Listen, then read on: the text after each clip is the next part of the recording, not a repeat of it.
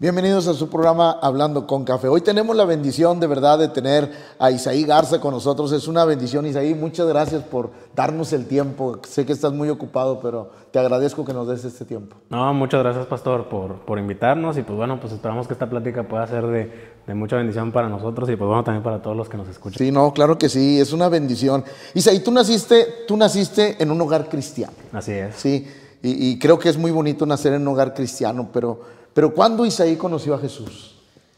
Eh, pues así cuando yo identifico que hice más personal mi relación con Dios, que eso yo creo que es lo, lo importante. Obviamente, pues siempre me enseñaron acerca de Dios, siempre me enseñaron acerca de Jesús, todas las historias de la Biblia me las sé en todos los formatos que había antes, en, este, en FOMI, en este, esta telita que es en velcro y cosas así.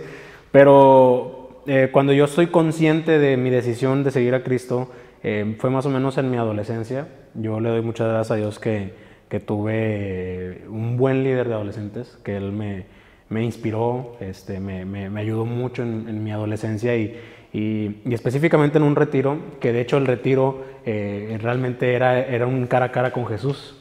Que, bueno, para los que no sepan, es un encuentro que hacemos en, en, en la fe aquí en nosotros y en la fe Juárez también lo hacen. Este, pero esta vez lo hicieron como un retiro, o sea, nos fuimos a un, a un lugar este, pues, de, de, dormitorios y así. Y, y, ahí fue donde yo identifico que tuve mi encuentro con Dios y ahí yo identifiqué como, como el, el momento en el que yo le entregué mi vida, y ahora sí, como decisión propia claro. en mi vida a Cristo. Fíjate que has dicho algo bien importante que ahorita mientras lo decías me pongo, me pongo a pensar y a meditar. Creo que a veces es, es más fácil para un joven que viene de afuera enrolarse en las cosas de la iglesia, a veces que alguien que vive dentro de la iglesia. Te quiero hacer una pregunta porque dijiste algo muy interesante. Ese líder, ese líder de, adolescentes, que me dices que desde tu punto de vista y obviamente por el resultado, hizo un buen trabajo. ¿Qué diferencia puedes decir o, o, qué es lo que marcó tu vida de esa persona? Digo, porque quizás muchos líderes nos están viendo y sería interesante saber ¿Qué debe de tener un líder y sobre todo de adolescentes, que es una edad complicada, difícil y donde determinamos hacia dónde vamos? Eh, bueno, yo, yo, lo que creo que él me, me ayudó mucho, este, creo que fue una persona que, que siempre, eh, no nada más me ayudó en la parte espiritual, o sea, no fue una persona que nada más vino y me dijo, eh, tienes que portar así, tienes que hacer esto, tienes que hacer el otro, se lee la Biblia así, no nada más me dijo eso. ¿Qué es el clásico? Sí, claro, que es, el, que es lo que uno piensa, sí, sí, ah, bueno, como líder o como pastor, déjame le digo esto y ya, ¿no? Ajá. Fue una persona que, digo, desde cosas como él, él fue el que hizo mi, mi, eh, mi correo electrónico, ¿no? O sea, por ejemplo, cosas que dices que, que a lo mejor no son tan significantes, pero fue una persona que, que me ayudó, por ejemplo, en ese tipo de cosas. Este, también eh, eh, una persona con la que teníamos mucha confianza, este, eh, vaya, salíamos mucho a otros lugares, a, pues que sea al fundidora, que si este, en, con amigos, que pues obviamente amigos de él que eran más grandes, pero ahí estaba a veces también yo, este, servíamos en la iglesia, o sea, como que la verdad lo hizo de una forma que, que, que lo volvió muy personal, o sea, lo volvió demasiado personal. Y yo creo que esa es una de las cosas que que, que, de pronto como líderes nosotros debemos de, de tener. Eh, realmente tratar con un adolescente es difícil. Es difícil. O sea, es complicado y no porque sean malos, simplemente es la edad y la edad este, es muy tradicional en ese sentido claro. porque están saliendo de la niñez, que es una inmadurez, eh, hablando sí. pues, humanamente, eh, pero a la vez ya son personas que, que, que, ya tienen un criterio, que ya están, más bien, están formando su criterio. Claro que están formando su propia forma de pensar y, y, y hay muchos choques, ¿no? Claro. O sea, porque pues estás hablando, no sé, a lo mejor con, con, con un líder que es muy espiritual este, y de pronto te topas con un amigo que pues no es cristiano y, y eso hace mucho conflicto, ¿no? Entonces, yo creo que el, el, involucrarse, obviamente, hasta cierto punto, personalmente, eh, ayudó mucho. No solamente ser un líder que te diga qué hacer, sino más bien eh, el, el, el, que te ayude a avanzar poco a poco. Y de hecho hay una cosa, digo, ya a lo mejor ya me estoy extendiendo la respuesta, pero me gustaría platicarlo. Eh, yo me acuerdo cuando estaba más, cuando estaba en la adolescencia, este, eh, yo, yo, yo, cometí un error, ¿sí? Y alguien me vio cometiendo ese error. Y, y esta, eh, la persona que me vio fue y le dijo a, a este líder, este, y, y, me acuerdo muy bien que él vino conmigo y me dice, mira, lo que hiciste estuvo mal, está mal. y me dice, yo tengo la obligación, porque soy líder, de decirle a tu papá, pero te quiero dar la oportunidad de que tú se lo digas. Y eso a mí me marcó muchísimo, porque fue como decirme, no te quiero meter en problemas. O sea, si yo voy y le digo, pues te caché. O sea, es como si te cacharon y, y bueno, sí, obviamente, pero, pero como que hubiera sido peor. Claro, que sí, si- sí. y ahí me enseñó algo muy importante y es el, una, que yo puedo confiar en mi papá, que eso es algo que, que- que- que valoro mucho.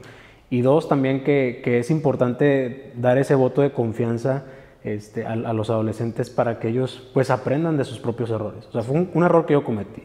Y obviamente hubo consecuencias, obviamente mis papás me regañaron, obviamente hubo muchas cosas, pero, pero a mí me marcó mucho que él me diera esa oportunidad. Y, y- y creo que eso, eso marca más que simplemente decirme, ah, que me diga cómo hacer las cosas y todo. Fíjate, mientras te, mientras te oigo hablar, porque es, es- es bien interesante esa, esa vida de, de- de adolescentes. Y, por ejemplo, te quiero decir algo. Yo llegué a la iglesia siendo adolescente. Pero, pero, pero la forma de hacer iglesia de hace 30, 40 años es muy diferente a como hacemos iglesia hoy. A- a- antes es como tú dices, esto es así, y, y se preocupaban por tu vida espiritual, pero, pero de una forma rígida. Hoy no, hoy, hoy tratamos no solamente de, de- de- la vida espiritual, sino también de la vida personal. Porque va dirigida la siguiente pregunta hacia esto. A veces se piensa que los jóvenes o los adolescentes de la iglesia no necesitan tanta ayuda como los que vienen. Pero la verdad es que son adolescentes y necesitan, no sé si más ayuda, no sé si la misma ayuda, pero necesitan ayuda. Sí, yo creo que ahí- el, el error que muchas veces se comete este, es que eh, por lo mismo que, que vemos a los adolescentes que están creando su propio criterio, eh, a veces se les quiere tratar como personas que ya tienen cierta experiencia, ¿no? Y, digo que es un error simplemente de, generaciones, porque a lo mejor en su tiempo, como dice, eh, a los adolescentes se les trataba de una manera, y hoy en día es muy diferente el, el trato. Eh, de pronto sí se ha ido al otro extremo de ser a veces muy permisivos y muy, este, pues no tan, no tan, eh, no tan eh, con tanta disciplina. De pronto sí hay un extremo que no está bien, pero, pero sí, sí es importante que el, adolescente pueda, este, pues tener esa confianza en, en- las personas a las que nosotros, por ejemplo, asignamos como líderes de, de- de adolescentes o como pastores de adolescentes. Eh, creo que eso es, es- es sumamente importante que tengamos en cuenta que, que sí las formas son distintas, pero a final de cuentas la esencia siempre va a ser la misma, ¿no? O sea, siempre lo que queremos es que ellos aprendan de la palabra de Dios, que ellos se sumerjan a la presencia de Dios, que a final de cuentas es lo que los va a transformar. Pero eh, yo creo que el adolescente hoy en día, eh, el trabajo es más de acompañar, acompañarlos en su, en su vida en general, ayudarlos en to- a tomar decisiones, ayudarlos a, a que ellos puedan eh, ver que, que, que hay errores que se pueden evitar y hay errores que probablemente vayan a cometer, pero que a final de cuentas siempre va a tener a alguien que les va a ayudar a, a poder solucionar esos errores o a salir adelante de esos errores. Y ese es el criterio que si, si algún líder de adolescentes me está escuchando, debe siempre tener. O sea, no somos sus amigos en cuanto a, pues sí, vamos a ir a hacer el despapalle que hacen con sus amigos, ¿no? O a lo mejor en ciertas cosas sí, ¿no? Pues un, un FIFA de repente, pues ¿por qué no? verdad? Pero, pero sí, este, eh, pero sí entender que nosotros jugamos un papel importante en, en inspirarlos, en que ellos sepan que si en algún momento ellos, por ejemplo, se equivocaron de carrera, pues bueno, pueden venir a platicar con alguien que les pueda ayudar a, a- a solucionar eso. Que a lo mejor antes era impensable que eso sucediera, ¿no? Ahora, hablando cuestiones de carácter o de, de- de incluso hasta algunos pecados, o sea, que, que es muy, es muy, eh, muy normal hoy en día este, que cada vez los jóvenes eh, hagan se les haga fácil hacer ciertas cosas. Y, y- y yo, yo lo que he, he tratado de trabajar tanto con los jóvenes como con los adolescentes es, es justamente generar esa confianza en el que me puedas venir a decir, oye, ¿sabes qué? Estoy viendo pornografía. Esa era la siguiente pregunta que yo te quería hacer. Exactamente eso. Y qué bueno que abordaste el tema. ¿Cómo te ganas la confianza? Porque no es fácil, Isaac, que, un adolescente o un joven venga y te diga, veo pornografía. Sí, no, no, no es nada y, fácil. y "Mm, me emborraché. Sí, o sí, exactamente. Tomé, fumé, este, tuve relaciones sexuales con alguien. Eh, es, es muy complicado, honestamente es muy difícil, porque ¿quién quiere exponerse a decir eso? Nadie quiere hacerlo, o sea, es, es difícil, o sea, uno, uno reconocer ese tipo de cosas es, es doloroso, y más porque sabemos en el contexto de la iglesia que, que pues son, son, son errores o son pecados fuertes, o sea, son pecados que traen consecuencias fuertes eh, en la vida espiritual, ¿no? Eh, pero yo, yo lo que he aprendido y lo que he hecho y creo que me ha funcionado, y digo creo porque apenas tengo un año siendo pastor de jóvenes, bueno, tengo más siendo eh, líder de adolescentes, pero, pero ya como pastor de jóvenes tengo un poquito más de un año, y, creo que me ha funcionado mucho es, es también ser muy transparente con ellos. O sea, hacerles ver, no que yo voy a cometer pecados, porque obviamente yo, yo tengo que cuidar mi santidad y tengo una responsabilidad moral, tengo una responsabilidad este, personal y, ahora que estoy casado también familiar de no cometer esos pecados. Pero sí decirles, oye, soy, un, soy humano, o sea, también eh, tengo a veces fallas de carácter, también a veces tengo fallas de disciplina. Por ejemplo, yo les digo a los, a los jóvenes, este, hay días que no me dan ganas de leer la Biblia, la verdad. Y, y, y, y se los digo como, como una forma de decirles, no nada más como que, ah, bueno, entonces este, ya no la leas, ¿no? Sino se los digo porque quiero que ellos vean que yo en mi humanidad también lucho con eso. Y que lo que yo hago es justamente disciplinarme y decir, la voy a leer. O sea, busco la manera, encuentro la forma. Eh, eh, por ejemplo, yo me aburro mucho, muy rápido de las cosas, entonces si ya me aburrí de una versión, busco otra versión. A veces hasta la leo en inglés. No sé mucho inglés, pero ahí, ahí, la, ahí la leo y, y medio entiendo un poquito. Eh, pero lo, lo, digo con esa intención, de que ellos vean de que, de que yo también puedo tener esa, eh, puedo batallar con eso. O por ejemplo, digo, hay, días que no tengo ganas de orar, porque la verdad el día no me salió bien. Claro. Y hay, hay cosas que yo le digo a Dios, Dios, pues, pues estoy haciendo las cosas este, para tu reino y no me salen las cosas. Y, y, y ahí es donde yo les digo, ok, lo siento, pero no dejo que eso me domine. Y esa transparencia creo que ayuda mucho a que ellos puedan también venir y decirte lo mismo, tal vez lo mismo, y estoy batallando en mi relación con Dios, que a lo mejor dentro de, que es, algo muy importante, pero a lo mejor no es como el pecado más fuerte que pueda, con, consecuencias más fuertes que pueda haber. Eh, pero, pero bueno, eso ya deriva a otro tipo de plática. Claro. Oye, estoy batallando en mi relación con Dios. ¿Por qué? No, pues es que la verdad estoy viendo pornografía. Ah, bueno, pues es que eso. Por ejemplo, algo que también les dije, y disculpen que, que, me alargue un poquito en la respuesta, pero ahorita se me vino a la mente. Yo, yo una vez prediqué que la depresión este, muchas veces eh, es fruto del pecado. Eh, o mm, mayor, mayormente es fruto del pecado. No siempre hay, hay situaciones muy particulares, no soy un experto para hablar de eso, pero en mi experiencia personal y en la experiencia que he visto de otras personas, eh, pues un fruto del pecado es la depresión. y, y, a veces me dicen, es que estoy pasando por depresión. Y digo, no sé si es el Espíritu Santo, no sé si es Dios, pero de volada Dios como que me, me pone en mi corazón, ¿no? Pues es que el, chavo o eh, esta persona está pasando por, por, esta situación y está, no sé, viendo pornografía o está este, haciendo esto. Y, y, empiezas a platicar, a platicar, a platicar como para encontrar el porqué y encuentras que, que hay un pecado ahí y, pues bueno, la idea, yo les digo, a ver, ya, me lo, ya lo confesaste, ya me lo dijiste, eh, pues vamos a salir adelante. O sea, vamos a salir adelante. Aquí está mi número, si tienes ganas, háblame. Este, aquí está mi número, si tienes alguna tentación, haz esto, eh, haz el otro, y voy a estar pendiente de ti. Y a veces les escribo, y a veces cuando los veo, ¿qué onda? ¿Cómo vas? No, pues bien. O sea, y ahí empieza como un trabajo ya más de... Entonces, ¿no, no, será que a veces, eh, Isa, como tú dices, todos los que nos estén viendo, como líder queremos transmitir una imagen que desde el punto de vista religioso es buena, pero desde el punto de vista de, aceptación o de, o, de querer apoyar, la transmitimos mal. O sea, perdóname, me refiero yo a que queremos demostrar una, una santidad inmaculada. Y, difícilmente a veces el, adolescente, el joven dice, no, pues yo no puedo llegar a...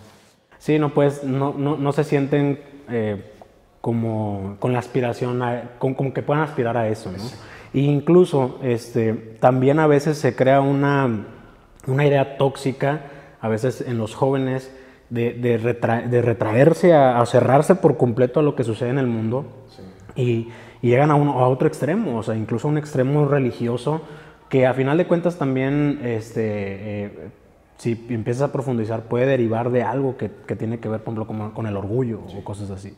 Entonces, sí Em, por mucho tiempo los pastores o los líderes eh, mostraban esta, esta referencia de, mira, eh, así se deben de hacer las cosas, Y, y a veces en esa misma intención de mostrar esa referencia, a veces incluso no eran completamente honestos ni consigo mismos. O sea, pues eran personas que probablemente hablaban de, de, de, sí, ama a tu mujer, pero no amaban a su mujer, o, no la trataban bien. o, o, personas que decían, este, eh, no sé, cuida, eh, la familia es lo, más importante, sí, pero descuidaron a sus hijos. Y, y, eso, pues obviamente en algún momento va a cobrar factura. Y hoy en día, eh, esta generación, nuestra generación, incluso la, la, la mía, son, somos una generación que sí nos enfocamos mucho en la congruencia, en la integridad.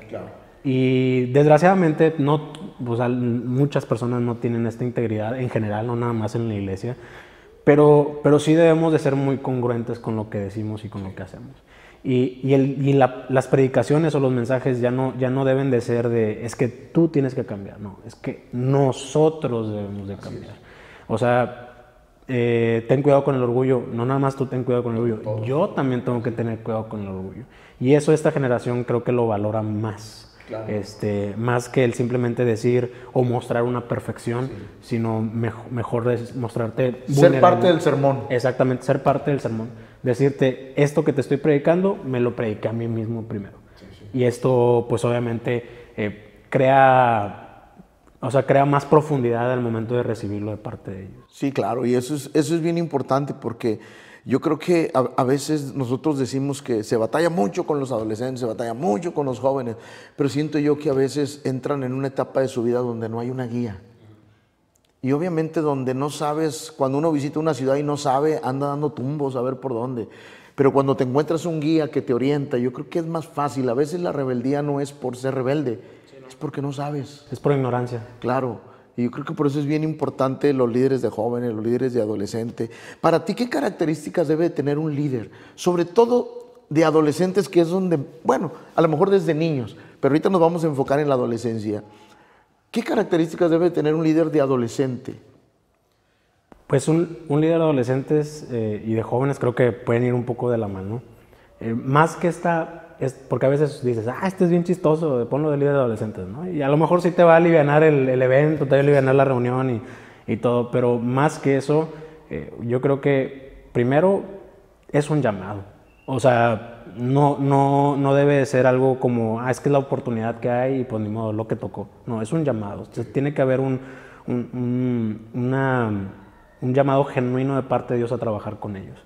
Segundo es, tienes que ser muy apasionado porque justamente es difícil, o sea, eh, nosotros, por ejemplo, yo, yo puedo presumir, ¿no? Nosotros eh, cada miércoles juntamos 120 a 150 adolescentes, que es un buen número. Sí, claro. y, y, si yo lo puedo presumir y decir y todo, pero no, hombre, las reuniones de repente salen pues mal, a veces salen mal, este, a veces salen muy bien, a veces eh, son muy divertidas, a veces son muy aburridas, de repente ves a dos, tres ahí de todos, todos dormidos, de repente empiezas a ver que se empiezan a salir, o sea, también eso sucede y, y, es parte de reconocer que, que, que, bueno, hay cosas también humanamente hablando negativas en trabajar con ellos, sin embargo, la pasión es lo que nos hace permanecer ahí. Y, y, tenemos que tener una pasión por ellos. Yo, yo cuento mucho que yo me di cuenta que, que trabajar con adolescentes y con jóvenes era lo mío, eh, porque justamente un día me pasé por una parada de camiones donde estaba cerca de una preparatoria y, y habían todos ahí, de, todos uniformados y todo. Y cuando los vi, este, eh, me, me, puse a llorar, me, me, dio mucha compasión, mucha, mucha compasión. Y fue como, como una, un sello de parte de Dios al decirme, es que tienes que hacer algo por ellos. ¿no? Y, y, y, fue parte de, de darme cuenta de que sí realmente yo necesitaba este, eh, o yo quería este, trabajar con adolescentes y con, y con jóvenes. Eh, también tienes que ser muy transparente lo que decíamos ahorita. Creo que eso ayuda mucho. Eh, entiendo que hay una línea que se debe de cuidar y también hay que ser prudentes en eso. O sea, hay veces que, que a veces por la necesidad o, la, o, las ganas de querer ganártelos les abres todo y bueno, entiendo que a veces sucede, pero eh, pero hay un punto en el que pues sí tienes que mantener cierta, cierto, cierta prudencia. Sin embargo, ser muy transparentes en, en, lo que uno está viviendo, o sea, reconocerlo. Yo una vez, este, una vez en, en un retiro, me acuerdo muy bien con, con mis, que, era un retiro de jóvenes y con mis líderes, eh, no, no, alcanzamos las finanzas. porque pronosticamos que iban a llegar 150 y llegaron 140. Y pues un error administrativo, eh, hicimos un cálculo muy justo y pues bueno, nos faltó dinero para no hacerles el cuento largo. Y ese día era mi cumpleaños, imagínense, el día del, del, retiro. Y estaba bien agüitado, bien agüitado. Y, y, y, yo como que empecé a, a, dudar, bueno, ¿qué hago? O sea, porque, bueno, soy una persona que se me nota mucho también cuando me agüito. Entonces, ¿qué hago? ¿Les digo la verdad o simplemente hago como si no pasara nada y, ya, X, como si no, no, no, no, estuvieran nada mal, ¿no? Y me atreví a decirles la verdad a mi grupo de líderes, no a todos los jóvenes, sino a mi grupo de líderes, y les dije así, con el corazón abierto, es más, hasta me puse a llorar. les dije, bien, ¿saben qué? Este, pasó esto, este, se los cuento pues solamente para que, para que sepan qué pasó, que ustedes sean conscientes, quiero que sepan cómo me siento, quiero que sepan que es, por qué estoy, estoy ahorita así. Y, se los cuento porque quiero que ven por mí.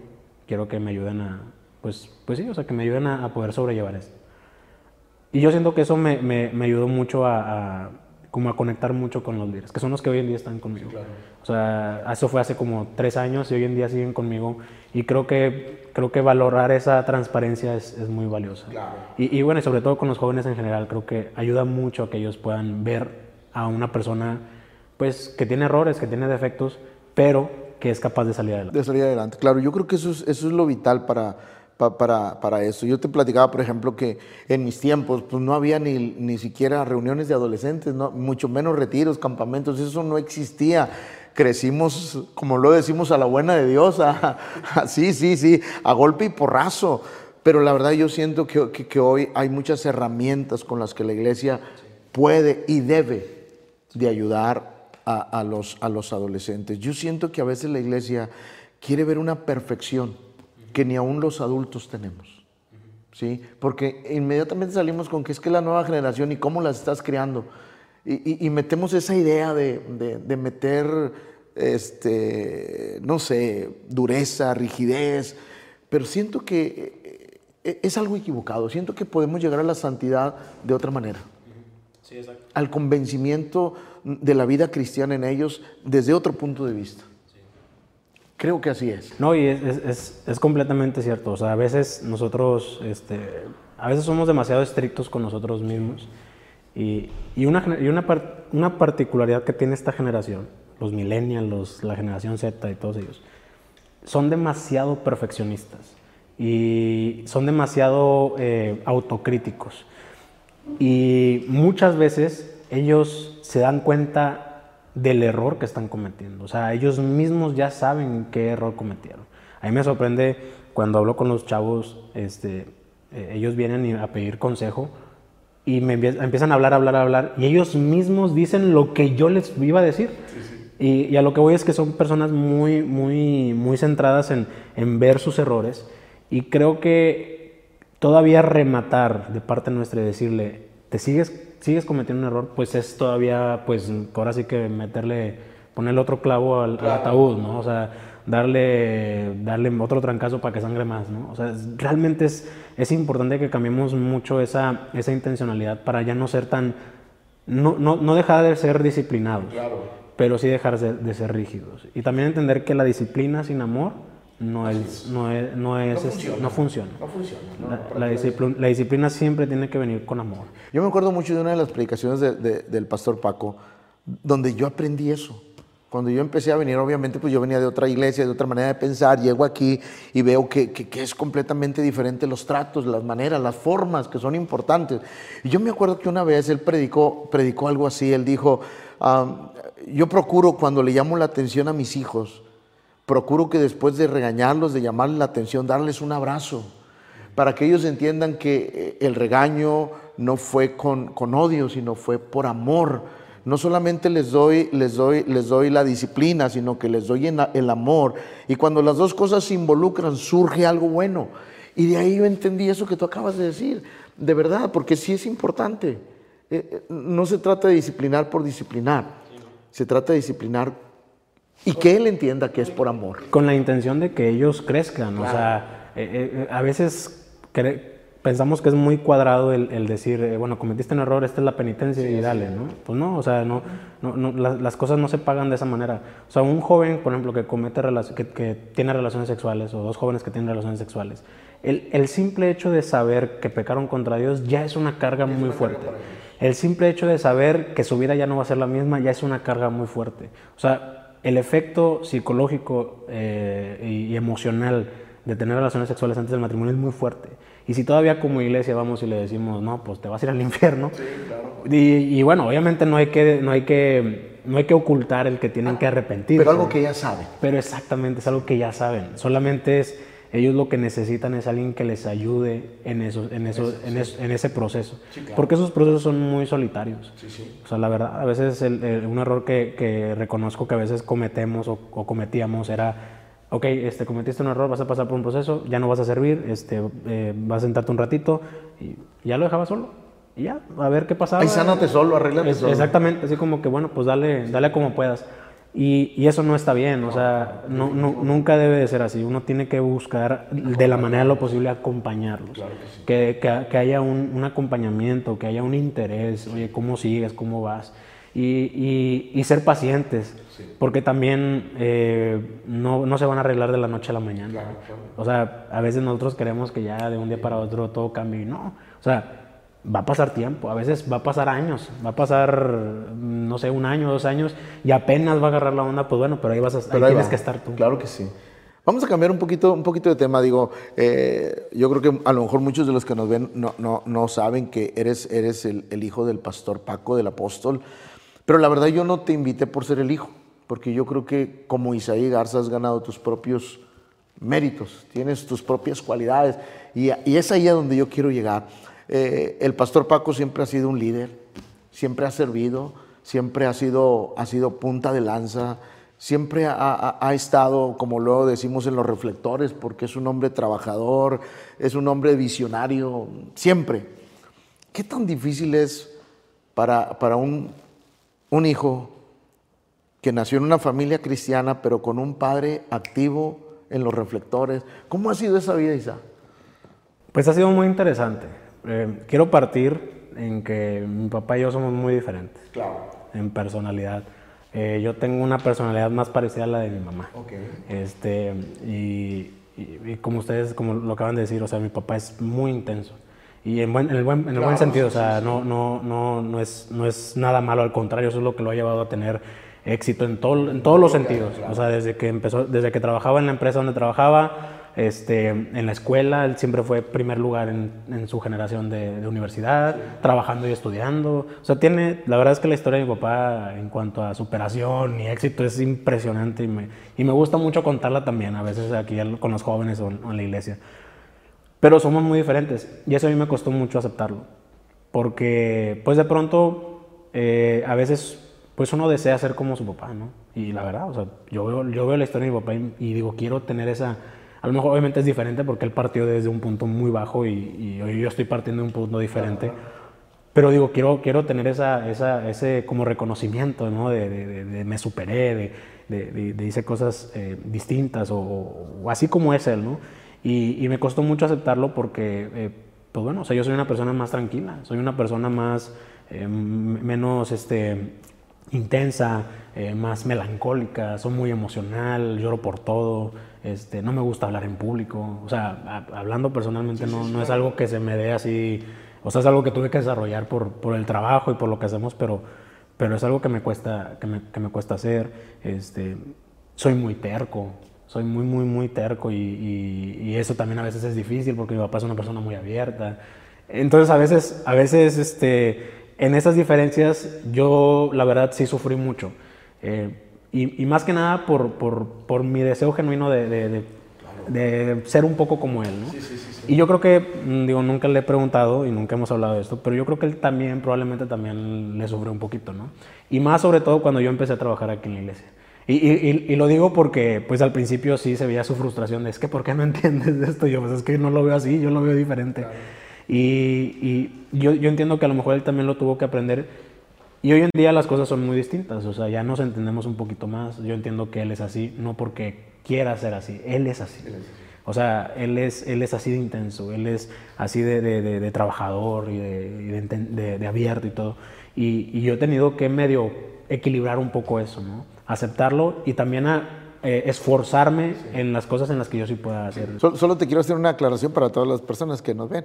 Eh, tú eres muy trabajador. Ah, o, sea, sí, para, que no se malentienda. O sea, yo, yo, yo, soy testigo de que eres muy trabajador en, otras formas, en otras maneras, en otras áreas.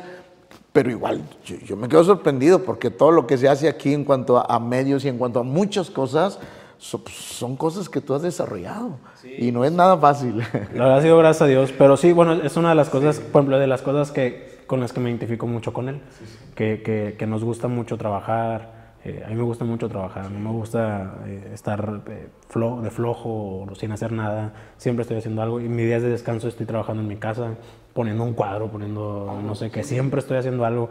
en ese sentido, pues creo que coincidimos y, bueno, a lo mejor ahí es donde podemos, podemos entendernos y, bueno, pues le damos, le damos para adelante.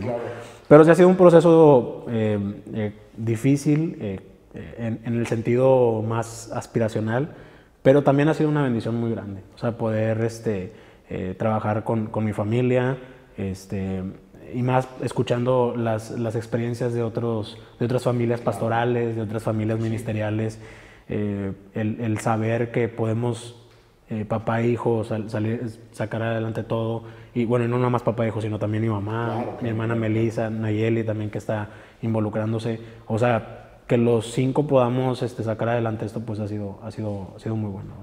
Por ejemplo, volvemos a lo mismo. El pastor Paco ha sido intenso, trabajador, le gusta andar en la obra de Dios, le gusta andar innovando, le gusta, le gusta sacar adelante todo. Cuando eras niño, ¿no batallaste con eso? De decir, hoy no quiero, hoy no quiero ir, hoy estoy cansado, hoy... La, verdad es que no, no sé qué hicieron mis papás, no sé si ellos fueron intencionales en eso, pero, pero a mí siempre me gustó estar en la iglesia, siempre, siempre, o sea, nunca...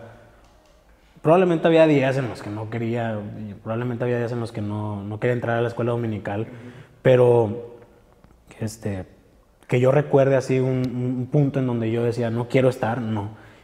Y yo creo que también ha sido porque ellos este, eh, también han sido muy, muy sabios en cómo manejar las cosas, ¿no? O sea, yo creo que mi papá nunca nos sobresaturó. A lo mejor esa fue mi experiencia, probablemente eh, la experiencia de, mis hermanas pudo haber sido distinta, pero yo no, yo no sentí que mi papá nos, nos obligara, es que tienes que hacer esto. O sea, sí había un orden, sí había, el domingo es a la iglesia y el domingo tienes que estar ahí, pero nunca, nunca sentimos ese peso del ministerio o ese peso de, de tener que estar ahí. O sea, siempre nos gustó. Es más, había días en los que llorábamos eh, porque no íbamos a la iglesia. Y, y, no sé, para mí, para mí personalmente fue, fue, fue, eso. Yo creo que también Dios preparó mucho nuestros corazones para lo que estamos viviendo hoy en día este, como familia, pero, pero sí, no fue algo, no fue algo que sufrí. Eh, no sé, en la experiencia de otras personas, he platicado con muchos otros hijos de pastor y, y, o hijos de, de, de líderes incluso, y, ellos tienen experiencias distintas y algunos las, la, han sufrido más. Mucho. No, no sé, la verdad que haya sido, eh, no sé si sus papás lo saturaron, no sé si fue la manera, no sé, la verdad es que es muy difícil determinarlo. Pero yo me siento muy bendecido por tener una familia que, que fue muy genuina en ese sentido. Yo te digo porque, por ejemplo, cuando era, era joven, este, acompañé a muchos viajes al que, era, al que era mi pastor tú has oído de él. De hecho, no sé si lo llegaste a conocer. No, Bueno, pero sí oíste de él, Guadalupe Ramos. Y yo viajé mucho con él. Y, hubo una ocasión en que hicimos una campaña en, un lugar, en un lugar, San Juanito, Chihuahua. Y yo anduve como tres meses viajando en todo Chihuahua promoviendo la campaña. Y, y, la pregunta que te hice fue por esto, porque yo llegaba a iglesias donde los hijos de los pastores aborrecían la iglesia aborrecían el Evangelio. Aborrecían todo lo que tuviera que ver con la iglesia. Y, yo era muy joven y, yo no entendía, pero ¿cómo van a aborrecer la iglesia? ¿Será que yo vengo de un mundo donde, donde era un desastre, vengo acá y, quiero involucrarme más? Pero, pero creo que lo que tú dices, a veces se cometen errores, a veces, si digo algo, corrígeme. A veces pretendemos amar tanto a Dios, a costa de sacrificar a nuestra familia. Y siento yo que ese ha sido un error muy grande en nombre del Evangelio. No, y, hay que...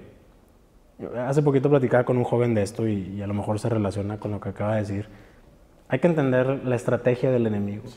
Y la Biblia dice cuál es la estrategia. Él viene a robar, a matar y a destruir. Y a mí me parece muy interesante que hasta parece redundante, ¿no? Matar y destruir. O sea, ¿por qué matar y destruir? Porque, pues ya, si ya estás muerto, pues ya, ya qué más haces, ¿no? ¿Por qué todavía venir a rematar y destruir? Y yo creo que, que justamente el enemigo, este, muchas veces no va a ser que, por ejemplo, un pastor probablemente se detenga de predicar, pero sí puede destruir a su familia. Claro. Y un pastor no va, no, no, va a detener a un pastor a que, a que vaya un domingo a la iglesia, porque pues es a lo mejor su trabajo o lo que sea pero, pero sí puede destruir esa, esa, esa, confianza con su familia. Y al final de cuentas hay que entender que, que, el, que Dios no está más interesado en, en, lo que podemos hacer por su reino, Él está más interesado en lo que nosotros estamos viviendo. Primero desde, desde el punto de vista personal, o sea, nuestra relación con Él, pero también lo que es importante para nosotros. Y la familia 100% se involucra en eso.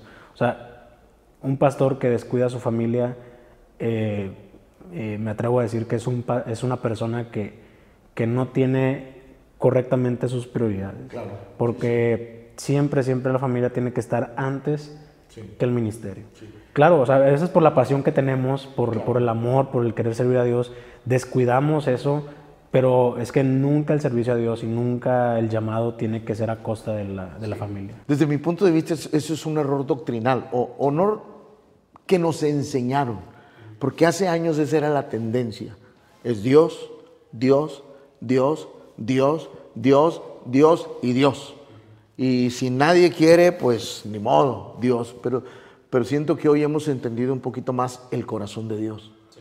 Que es Dios, claro que sí, como siempre, pero es la familia también. Y que la familia es muy importante. No, y que la, familia la familia es una manifestación de Dios. Claro. O sea, Dios siempre, Dios siempre le dio mucha importancia a la familia. O sea, desde, desde, el, punto, desde el punto en que creó a Adán y creó a Eva.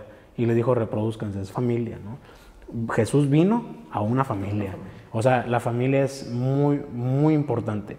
Incluso hasta hoy en día, como, como iglesia o como pastores, tenemos que ser más intencionales en, en, fortalecer ese lazo, porque la familia va en decadencia. Va en decadencia. O sea, la sociedad cada vez, el, el núcleo familiar lo, lo, lo, está distorsionando. Distorsionando, así es. Sí, sí, sí, creo eso importante.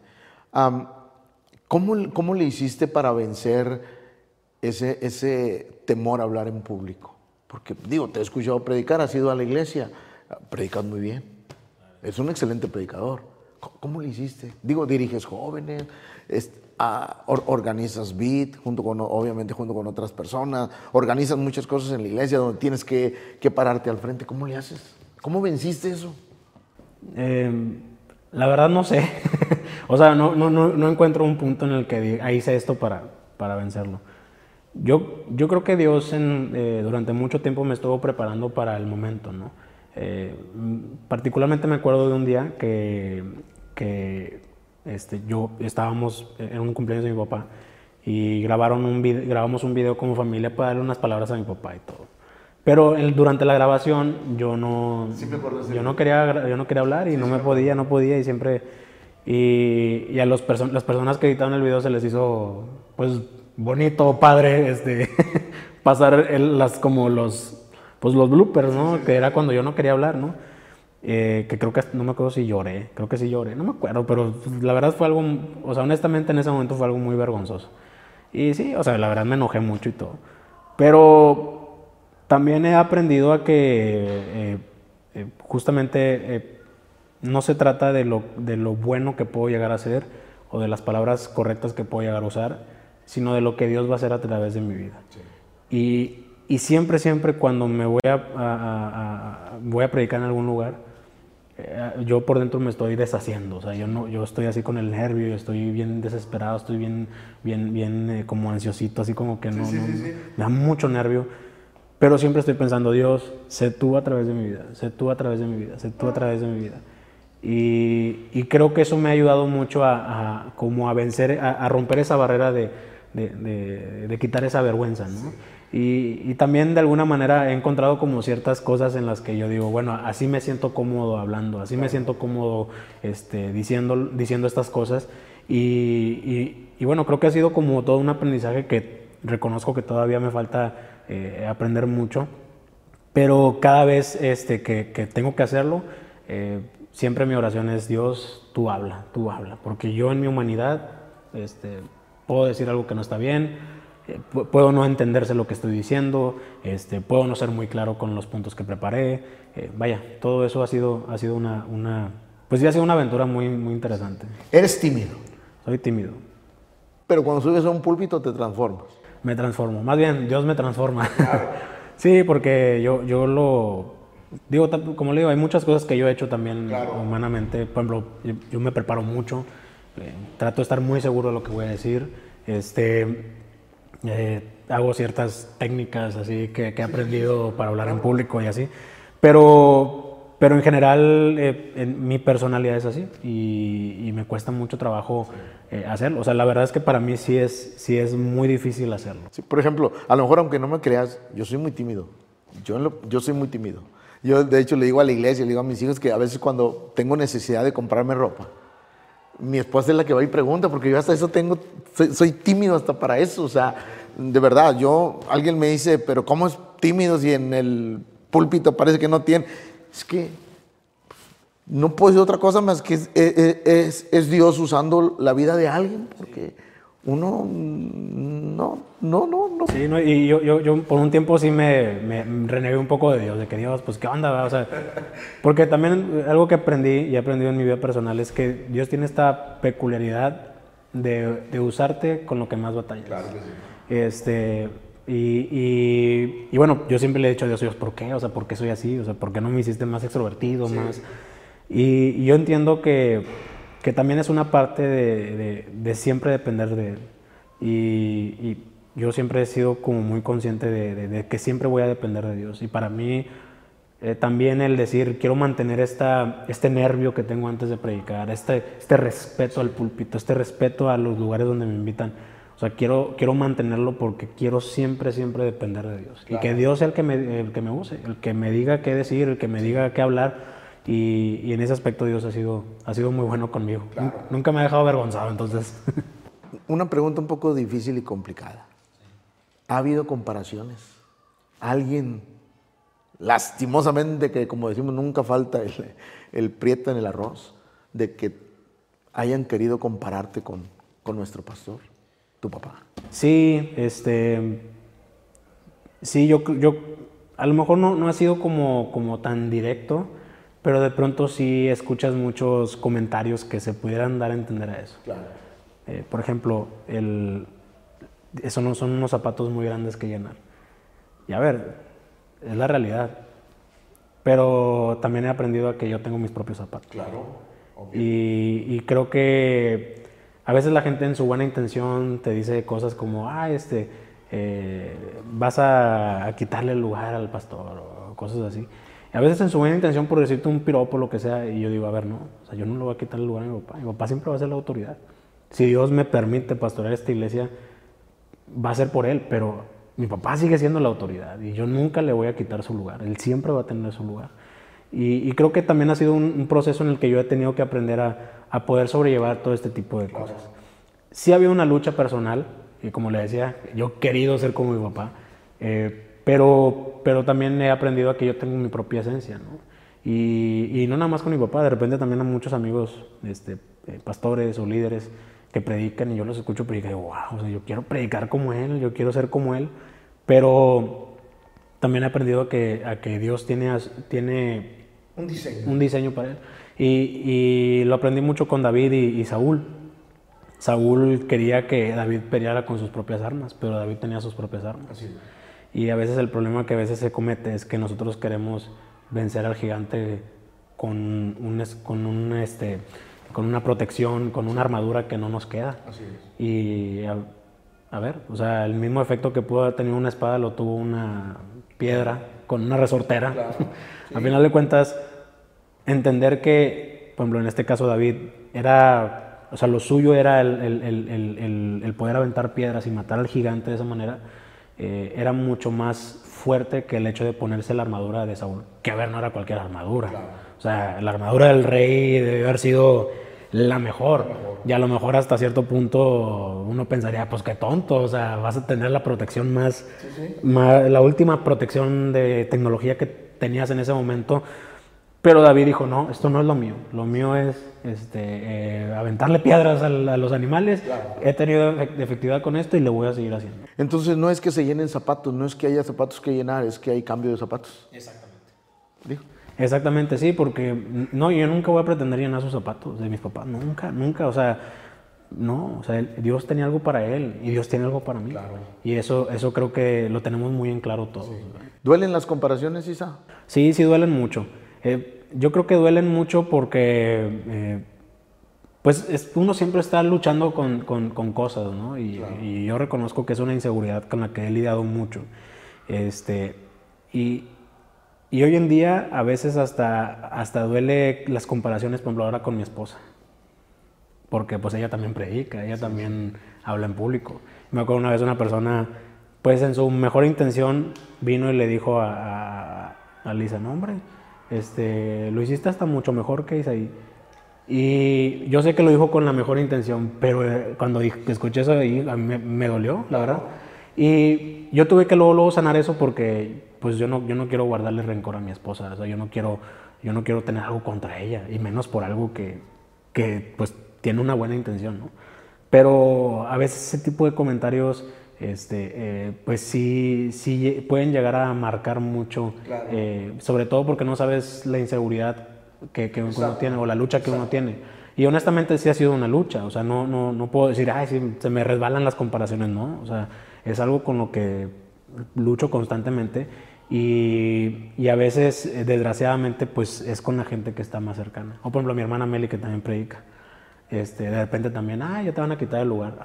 Como, o sea, como que de repente ese tipo de cosas, la gente lo dice en buen plan, lo dice en broma o lo que sea, pero, pero duele. Pero duele, sí, sí, porque uno, ellos no saben con lo que uno lidia aquí adentro. ¿ah? No, no saben, o sea, lo que a mí me, me, cuesta hacer un mensaje, lo que me cuesta pararme en público. O sea, para mí ya es una victoria poder agarrar el micrófono y hablar. Y, bueno, o sea, a lo mejor otras personas lo hacen con más facilidad o con más elocuencia o no sé, tienen un estilo muy diferente, pero, pero bueno, o sea, a mí me cuesta tanto que cuando me vienen y me dicen algo así, pues tengo que reconocer que sí me, me, me, cala. Pero también yo pues he aprendido a entregárselo a Dios y, no dejar que eso me, domine. ¿Nos puede ayudar de cierta manera las críticas? Sí, yo creo que también es, es parte de, de, de aprender este, de tener el carácter de Cristo. Creo que las críticas, este, o sea, las críticas tienen que siempre estar filtradas a, mejorar y, y, también aprender de quién viene la crítica. Eh, las críticas eh, a veces vienen de personas buenas que tienen la intención buena de decirte algo y, a veces no usan las palabras correctas, a veces no usan, no, dicen no, no lo dicen en el momento correcto. A veces, no, a veces son imprudentes en eso, pero tienen una buena intención. Entonces, por ejemplo, si viene algo de parte, no sé, de mi papá, pues yo sé que es algo bueno. O sea, no, no, no va a venir con la intención de dañarme. O, de algún familiar o de mi esposa incluso. O sea, yo sé que viene de alguien bueno. Pero de pronto de alguien más externo que no me conoce o que no conozco, eh, pues trato de evaluar mucho lo que se dice. Y si es algo que puedo mejorar, pues lo mejoro y ya. Y, ya no me quedo con la cosa de, de estar siempre pensando en eso o de cerrarme a que potencialmente pueda mejorar en algo. Pero siempre hay que evaluar las intenciones. Y hay veces hay gente que critica con una mala intención. Claro. Yo te digo porque a veces esas, esas, esas críticas, comparaciones, lo único que pueden hacer es frenarnos. Porque es un freno a, a, nosotros. Porque uno dice, ¿para qué lo intento si nunca voy a llegar a ser como? Nunca voy a llegar a... Nunca les voy a llenar el ojo como, como lo hace la persona. Y, y uno de repente se, se, se frena y y creo que a veces eso, eso, eso es malo, porque igual yo creo que Dios nos usa de maneras diferentes a todos. Sí, totalmente. Porque es el cuerpo de Cristo a final de cuentas. Y el apóstol decía que como un cuerpo tiene muchos miembros, cada uno. Yo siento que eh, eh, el valor no es, no es la posición en la que estamos. Es lo que hacemos para el reino. Es com- complementamos el reino de Dios. Porque es importante. eh, por ejemplo, yo me acuerdo mucho de, de la, palabra, de la palabra de Dios que, que dice el rey, tanta victoria tienen los que fueron a la guerra como los que se, se quedaron cuidando el equipaje. O sea, tienen la misma gloria porque todos estaban involucrados, unos de una manera directa, otros de una manera indirecta, pero todos contribuimos a que el reino funcione. Entonces, creo que es importante aprender Sí, eso. no, y, y- y también uno tener un corazón abierto a aprender de otras personas. O sea, yo creo que una forma de anticiparte a las críticas es estar abierto a aprender a, a- a las demás personas. Este, muchas veces las críticas son cosas que tú mismo te puedes dar cuenta y, y eso te puede llevar a mejorar. Y, y- eso también te puede ayudar a, tener tu corazón sano para que no, no estés este, eh, siempre afectándote por lo que están diciendo de ti o lo que te están criticando, lo que te están, eh, pues sí, lo que te están diciendo en ese momento. O sea, decir, ok, me estás diciendo, ya es algo que yo ya sabía. Gracias por decírmelo, pero es algo con lo que yo ya estoy trabajando. Y es, y es algo que hago mucho. O sea, mucha gente cuando viene a, a- a sugerirme o a decirme o algo, e- es algo en lo que yo ya me anticipé. Yo digo, ok, yo, yo sé que puedo mejorar en esto. O sea, te agradezco que me lo digas, pero es algo con lo que ya, ya, yo ya lidié con eso. O sea, ya no me va a afectar como en su momento me, me afectó eh, o me hubiera afectado. Entonces, creo que las críticas son, son buenas, pero también nosotros si llegamos a, cri- a criticar a alguien, porque puede pasar que nosotros lleguemos a criticar a alguien, lo hagamos siempre de la forma correcta, con las palabras correctas. Con las palabras correctas. Y en el momento correcto también. Porque hay momentos, o sea, hay momentos en los que estamos muy estresados, muy, muy, muy tensionados y, y es lo que yo le digo a mis, a mis líderes. Les digo, es- o sea, todas las sugerencias se reciben, pero díganmelas en, en los momentos correctos. Porque me lo quieres decir en un domingo, después de la cuarta reunión, después de estar aquí en la iglesia 15 horas, pues obviamente no te voy a escuchar. o sea, O después de que algo no funcionó, o en el momento del estrés, no, o sea, mejor vamos a calmarnos, vamos a estar bien. Dímelo un día después o dos días después, ya que esté más tranquilo y con gusto te lo voy a recibir. ¿cuál es, cuál es la, la visión de, de Isaí en, en corto plazo? En corto plazo, eh, bueno, yo, yo quiero, quiero fortalecer mucho mi, mi grupo de jóvenes. Yo creo que hay una oportunidad muy grande eh, con los adolescentes y con los jóvenes. Eh, creo que pocas eh, iglesias están haciendo un trabajo con, con- tanto con adolescentes y con jóvenes. A mí me, me- me sorprende cómo cada vez hay menos iglesias que, que se enfocan en, en- ellos. Y, y lo hacen a lo mejor con la intención de, bueno, es que estamos haciendo una iglesia este, pues como general, ¿no? Y, que donde todos encajen. Y, y entiendo que, que eso funciona, ¿no? De hecho, la iglesia tiene que ser así, multigeneracional. Pero el hecho de que haya un lugar para ellos es muy valioso Darle su espacio. darle su espacio. Porque hay, hay, hay, hay formas de expresarse que, que, que no, que no encajan a lo mejor en, Claro, en algo. chocan con nosotros. Cho- Exacto, la música, el- el- el- la, la forma de danzar, este, la forma de hablar. Este, De expresarse. De expresarse. Sí. De pronto, pues hoy en día, este, no, ¿y por qué? Digo, por decirte un ejemplo, no sé, ¿por qué el muchacho se puso rosa? Ah, Pues, pues, pues, se puede poner una playera en rosa no, no tiene que decir nada más, ¿verdad? O por qué el muchacho usó tenis en el altar. No, pues, pues es que es un joven, o sea, este, le gusta vestirse así y bueno, o sea, yo, yo entiendo que hay cosas que no se deben de aceptar, pero, pero en general creo que el tener ese espacio ayuda mucho. A mí esa parte me ha costado. O sea, me ha, me ha costado, pero he tenido, creo que es necesario este, ir modificando poco a poco. No, y, si- y sin, y sin caer en el extremo de, de- de- de faltarle el respeto al altar. O sea, yo creo que, creo que también como jóvenes nosotros debemos de aprender a que, a que hay cosas que se tienen que mantener y, y que no está mal. O sea, no, no significa que, que, que si, por ejemplo, bueno, yo procuro siempre, eh, cuando predico, pues estar lo más casual posible, ¿no? A lo mejor no, no uso traje, no no me gusta, pero no uso traje, pero trato de no vestirme como a lo mejor me vestiré en la reunión de jóvenes. Es que te voy a decir eso, por eso. Yo me di cuenta de algo, que cuando, por ejemplo, un domingo yo predico con traje, a lo mejor la gente adulta está cómoda, pero jóvenes y adolescentes como que sienten que no, no encajan, como me- no conectan, porque me están viendo de una generación diferente. Entonces siento que cuando uno cambia un poquito su manera, como que empiezas a...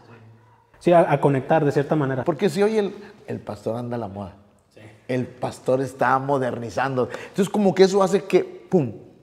Sí, Siento hay- que hay- ya me va a entender. Es que hay cosas, hay cosas eh, que hay cosas que no decimos pero que comunican mucho. Y la vestimenta es una de ellas, desde el- tanto lo malo como lo bueno. o sea, Entonces, sacarle el potencial a eso y decir, ¿sabes qué? Me puedo vestir más fresco, un poco más relajado, sin perder la esencia de, de uno, porque yo entiendo, por ejemplo, a lo mejor que, que- que- que alguien, este, no sé, de la de mi papá o así, se pueda sentir más cómodo vistiéndose pues de traje. Pues es, es par- es parte de su personalidad, ¿no? Pero si puedes encontrar un equilibrio en donde dices, bueno, un saquito sin corbata, con camisa, pantalones casuales y unos tenis casuales, no, no, no, no así de, de- de esos este, pues llamativos, pues a lo mejor eso ya, ya hace que las cosas se vean un poco más frescas y comunicas un poco más de, de- de- de- de apertura. ¿no? Tú, tú, tú naciste en esa, en esa apertura, si se puede llamar, de iglesia. Porque obviamente tu papá y yo, porque somos, somos contemporáneos, nacimos o estuvimos en la misma iglesia de hace años, obviamente nacimos en otro concepto donde aún los domingos los de alabanza tenían que ir con traje, corbata y era obligatorio. Si no, yo por ejemplo te voy a platicar una anécdota. Yo, yo era un predicador, yo era un predicador de los domingos de la iglesia donde yo iba.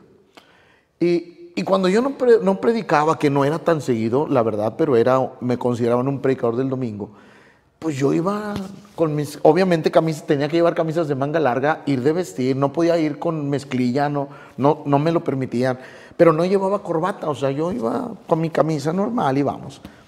Un día, el pastor me manda a hablar a su oficina. Quiero que vengas a la oficina. Ah, no, pues ahí voy a la oficina. Mande, pastor. Me puso una santa regañada, que yo creo que tu papá te ha platicado las regañadas que daba. Él me dijo, ¿quién te crees? Así con esas palabras, porque las recuerdo. ¿Quién te crees tú? Digo, ¿qué pasó?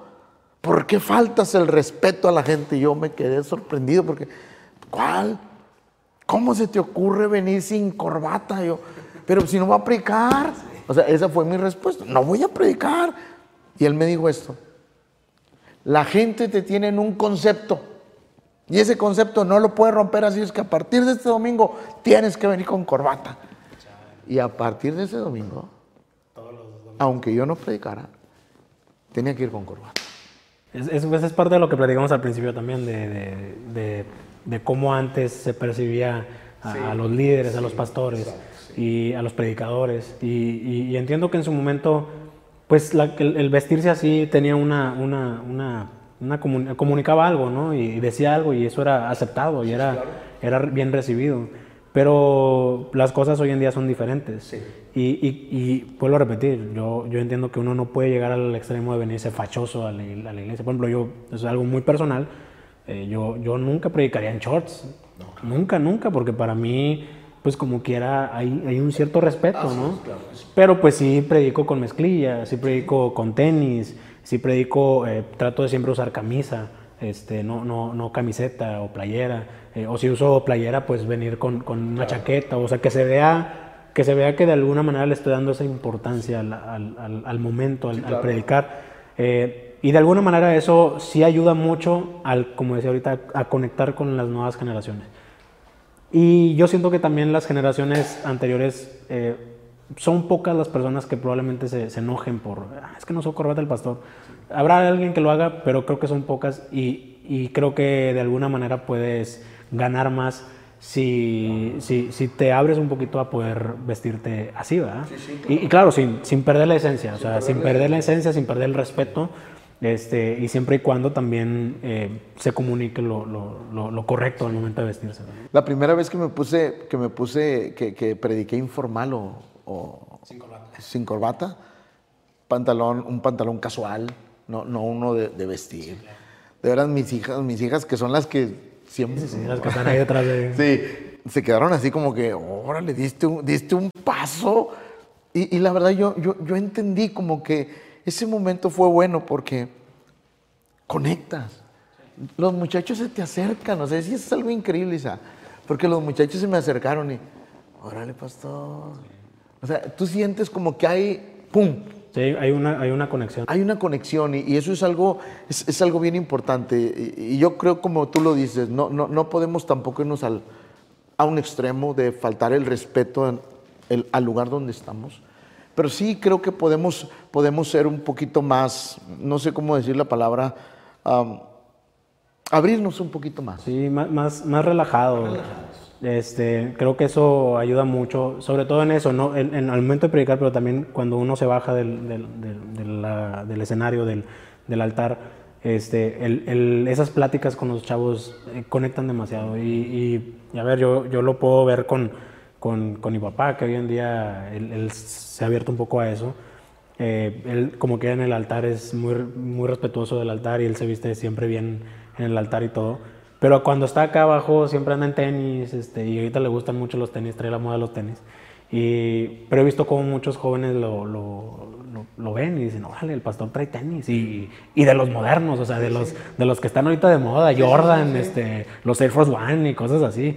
O sea, y mi papá se viste así y, y creo que eso le ha ayudado mucho a, a no perder esa, o a cortar un poco la distancia, distancia, de la claro. edad. o de- Porque ahora sí, el joven, digo, siempre tiene la bendición de poder acercarse, pero ahora tiene un pretexto. sí, ¿por los qué tenis. acercarse? Exacto. ¿Me explico? Sí, claro. A- Algo que lo conecta. Sí, una- un tema de conversación fuera, de, del, del- del- de, lo, de lo espiritual, ¿verdad? Claro, claro. Este, y aparte también, digo, por temas de comodidad, predicar cuatro reuniones eh, No, es complicado. en, en zapato con plataforma es difícil. Este, también llega un punto en donde hasta por salud dices, bueno, de hecho hay un, hay un predicador que vino al Congreso de Rodrigo Palmer, que él predica con tenis. Y, y una vez le pregunté, oye, pues, ¿qué onda? Porque él trae tenis de los más modernos y de los de moda y todo. ¿Y qué onda? ¿Por qué? Y él dice, dice realmente al principio lo hacía por salud, porque yo- él tiene un problema en el, en el talón, entonces él, él, él no, él no puede usar zapatos, o sea, no que no quiera, no puede. Y, me dice, y aparte dije, bueno, pues si no puedo usar zapatos, pues vamos a hacerlo bien. Entonces, pues, pues trae sus tenis bien, bien de los más nuevos, este, de los más chidos, de los que están así más, este, que la raza trae en mente, que saben que, que, que, que son de los mejores y así, ¿no? Y, y creo que eso, pues, de alguna manera también entra en un punto en donde, pues, también uno se siente cómodo de esa manera. ¿verdad? claro, claro. ¿Proyectos a mediano plazo? Mediano plazo, pues mi familia, eh, pues obviamente me gustaría tener hijos. Este, ya ser abuelo al pastor, siempre anda dice, dice. Este, bueno, a lo mejor ni tan a mediano plazo, a lo mejor un poquito a corto plazo, pero sí, sí me gustaría eso. Este, tengo muchas intenciones este, de- de buscar, eh, pues, de buscar algo para, para mi familia. He querido hacer muchas cosas este, personales. Eh, bueno, esto ya, esto ya no es, ya, eh, lo voy a revelar porque es algo que, que- que pronto va a salir en redes sociales. Este, voy a sacar una, una marca de ropa este, que Dios este, me puso que lo hiciera. Y ojo que Dios me lo puso que lo hiciera porque si por mí fuera no lo haría, porque de verdad me da mucha vergüenza hacerlo. Pero bueno, creo que es, par- es de parte de Dios. Eh, Dios me puso a las personas correctas, me puso todo, o sea, encaminó todo que lo hiciera. Y, y pronto lo voy a hacer. De hecho, esta playera es una, es una de ellas.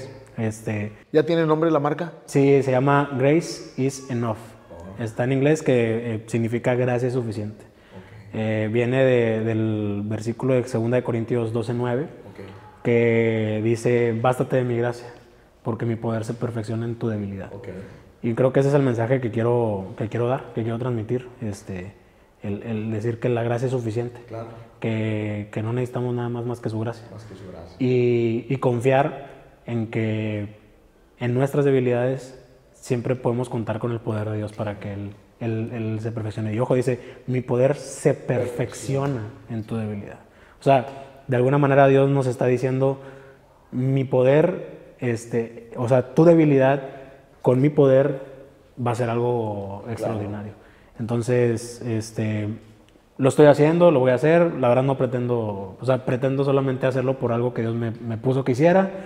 Y, y bueno, pues esperar a que Dios ahí haga, haga lo que tenga que hacer con eso. ¿Qué tipo de ropa o, o va hacia cierta... Ahorita lo que queremos son playeras nada más, este, playeras con cierto diseño y con cierto mensaje.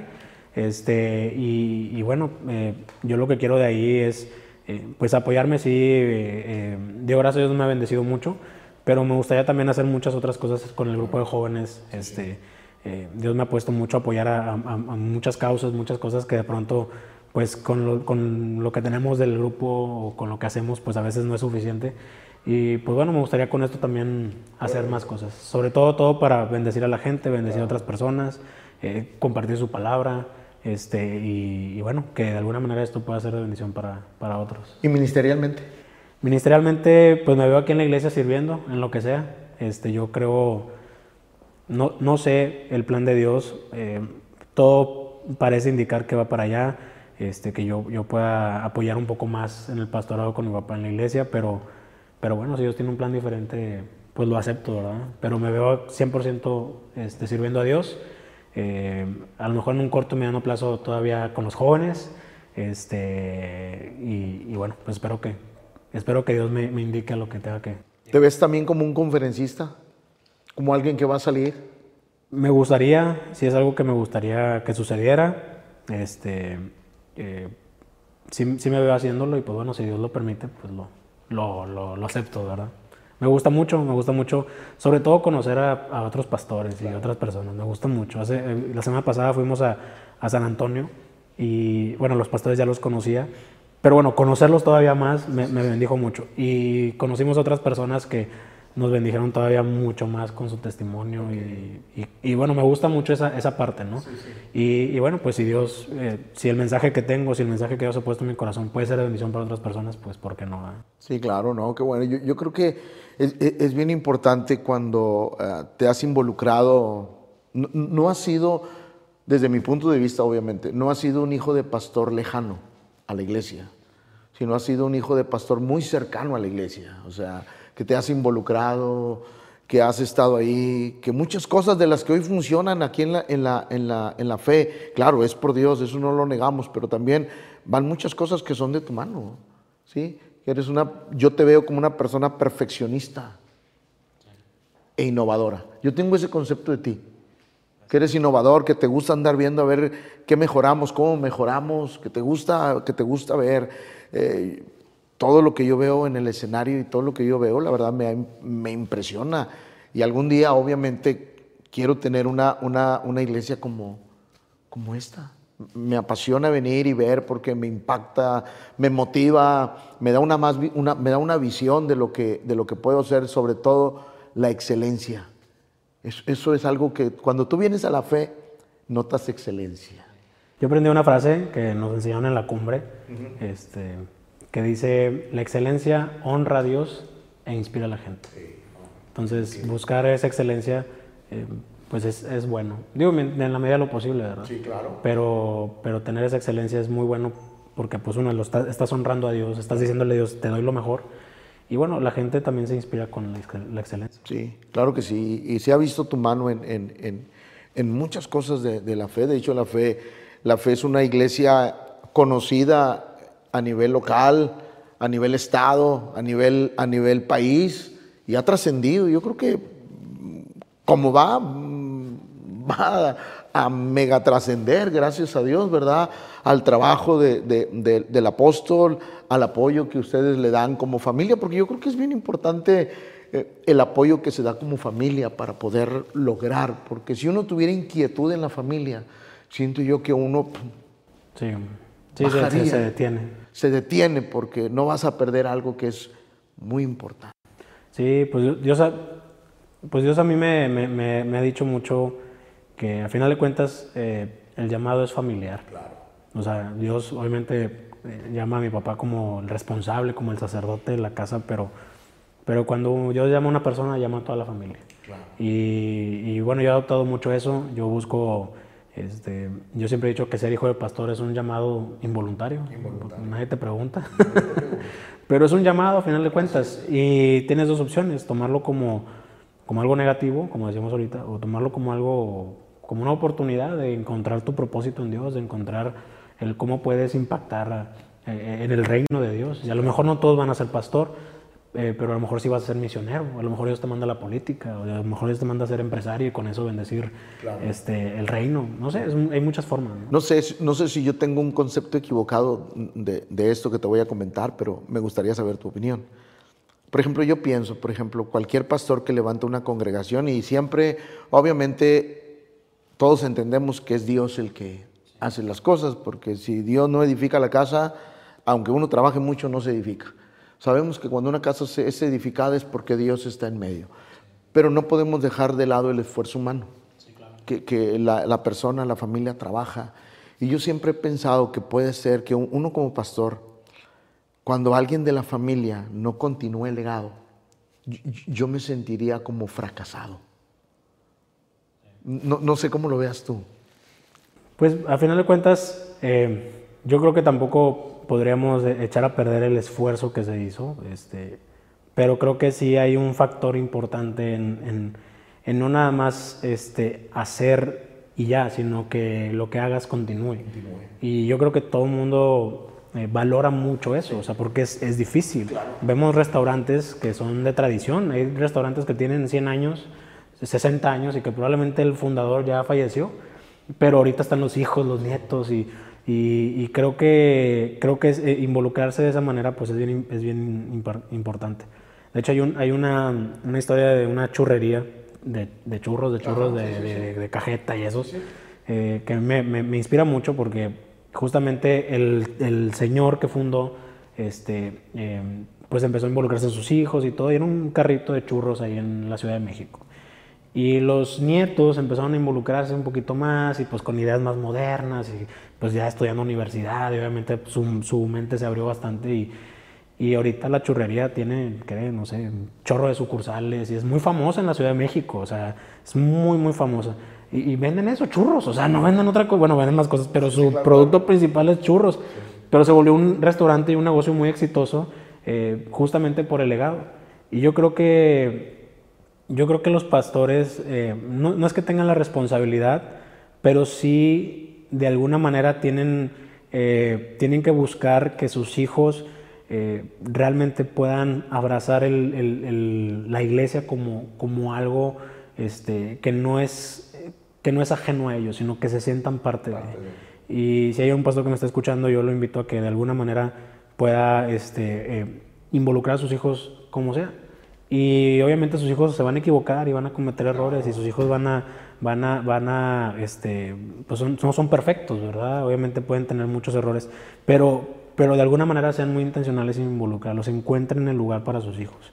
Este, yo lo veo personalmente, nosotros este, para mí fue fácil involucrarme en la iglesia, para mi hermana Melissa también, pero para mi hermana Nayeli no lo fue tan fácil. Pero ella encontró su lugar en la iglesia. Y eso creo que eh, ha sido muy bueno para la familia y, ayuda mucho a que justamente el legado continúe. Yo te digo que a veces muchos hijos de los pastores no porque no quieran, sino porque son los más atacados. Eh, lamentablemente la iglesia en general tiene un concepto equivocado. Deben de ser el ejemplo, deben ser los que no se equivocan, deben de ser los que siempre están listos, deben de ser los que, los que nunca reniegan, deben de ser los que no se les puede salir el carácter, porque tenemos un concepto equivocado de que los hijos de los pastores deben de ser la perfección con pies. Sí, y, yo creo que eso es, eso es algo pues tóxico, totalmente, porque sí, sí genera este... Destruimos generaciones. Sí, hay, desgraciadamente pones una barrera entre la generación del papá y el hijo. Y, familiarmente también creas esa barrera, porque pues el hijo obviamente empieza a tener actitudes que, no van de acuerdo a lo que dicen los papás. Y yo creo que, bueno, una, la iglesia tiene que tener mucho cuidado con eso, pero yo creo que los, pastores también tienen que defender, defender a sus hijos. Este, y es parte de darle su lugar. Y una de las cosas que yo siempre... Eh, me, da mucha confianza de parte de mi papá. Mi papá siempre ha dicho, lo que le hagan a ellos, me lo hacen a mí. Y yo creo que eso también ha hecho que la, que la iglesia en general sea muy respetuosa. Y, a ver, yo, yo quiero aclararlo, la iglesia siempre ha sido muy respetuosa con nosotros, nos aman, nos, nos, nos bendicen mucho. Este, yo no tengo, no tengo un momento en el que diga, no, me hizo esto la iglesia. Gracias a Dios, yo tuve esa bendición y a lo mejor muchos la han tenido pero si de alguna manera hay un pastor que, que, sabe que está esta situación, pues busque que de alguna manera los hijos puedan sentirse parte de. Porque continuar ese legado es, es, es, valioso. No, el reino de Dios avanza y nunca se va a detener. Y si no son los hijos, Dios va, a, poner, va a ser otra persona y eso va a continuar. Pero, pero bueno, hay un factor, el, legado familiar es, es, es, muy importante. Sí, es muy importante. No, sí, claro que sí. Isaí, muchas gracias, nos dio mucho gusto que nos dedicaras este tiempo. Yo creo que la plática, sin duda, ha sido de bendición para, para todos los adolescentes, inclusive para los líderes, pastores que nos han visto, porque obviamente lo que has dicho viene de una persona que está en una posición de liderazgo eh, en una iglesia no pequeña en una iglesia grande, más o menos cuántos miembros tiene la fe. Eh, nosotros calculamos más o menos como unos, unos 5 mil miembros. Y se me hace que te quedas corto, ¿eh? Se me hace que te quedas corto. Pero eh, la fe es una iglesia grande en crecimiento, eh, impactante de verdad, y, una iglesia donde, donde se siente el amor y la presencia de Dios. Así es que escuchar esto de, alguien que tiene, que es parte de una iglesia grande, una iglesia de influencia, porque la fe, tenemos que reconocerlo, es una iglesia de influencia en el Estado, en el país, y que ha traído mucha bendición. Así es que yo creo que lo que tú dices y lo que nos has comentado tiene, tiene mucho valor. No, muchas gracias, gracias por, por, invitarme y pues bueno, pues esperamos que esta plática haya sido de bendición para los que nos escuchan. Hombre, claro que sí. ¿Algún consejo para los adolescentes, Isa, para terminar? Pues un consejo que les puedo dar, em, yo, yo he aprendido, bueno, he aprendido en mi, en mi vida personal que busca que todo lo que tenga que ver con tu vida espiritual y en general en tu vida en general, pero específicamente en tu vida espiritual sea, sea, sea todo muy genuino no forces nada, o sea, de alguna manera sí provoca que, que busca encontrarte con Dios, busca que la presencia de Dios se manifieste en, tu casa o, todo este tipo de cosas, pero, pero busca que todo sea genuino. Yo he aprendido que la única forma de, de quitar la religiosidad es siendo genuinos. Es el único remedio para la religiosidad, la, la genuinidad. Y yo los invito a eso, sean genuinos, este, eh, no digo que se valga a pecar, porque obviamente no, es algo que nosotros debamos de, de, promover. de, promover. sí. Pero, pero sí se vale, este, sí se vale, pues tomarse de la gracia de Dios. No abusar de la gracia de Dios, pero sí tomarse de la gracia de Dios y saber que si has cometido un error, Dios te perdona, Dios te restaura. Y el propósito de Dios cuando uno comete un pecado no se, no se destruye, simplemente se transforma en algo diferente. A lo mejor lo que va a suceder es que te vas a tardar más en llegar.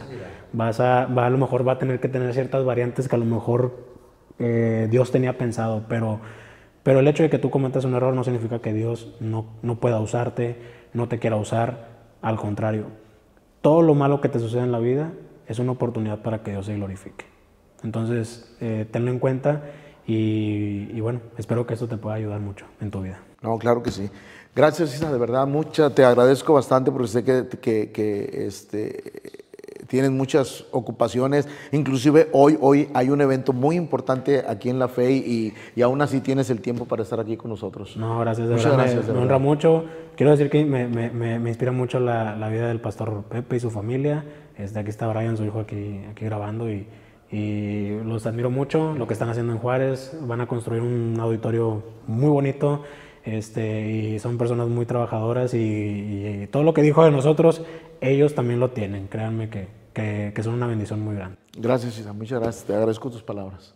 Gracias, muchas gracias. Y, y gracias por, por, haber estado con nosotros en este su programa Hablando con Café. Espero que haya sido de bendición, que sin duda estos consejos nos van a ayudar y nos van a bendecir para tener un trato especial con nuestros adolescentes, con nuestros jóvenes. Y recuerden siempre la transparencia en el trato es algo precioso y algo con lo que batallamos a veces.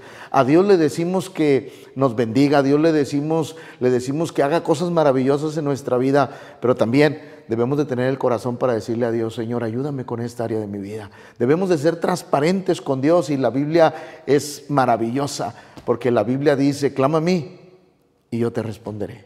Eso quiere decir que a Dios podemos ser francos con Él y Él nos va a ayudar. Muchas gracias, Dios los bendiga, Dios los guarde a todos.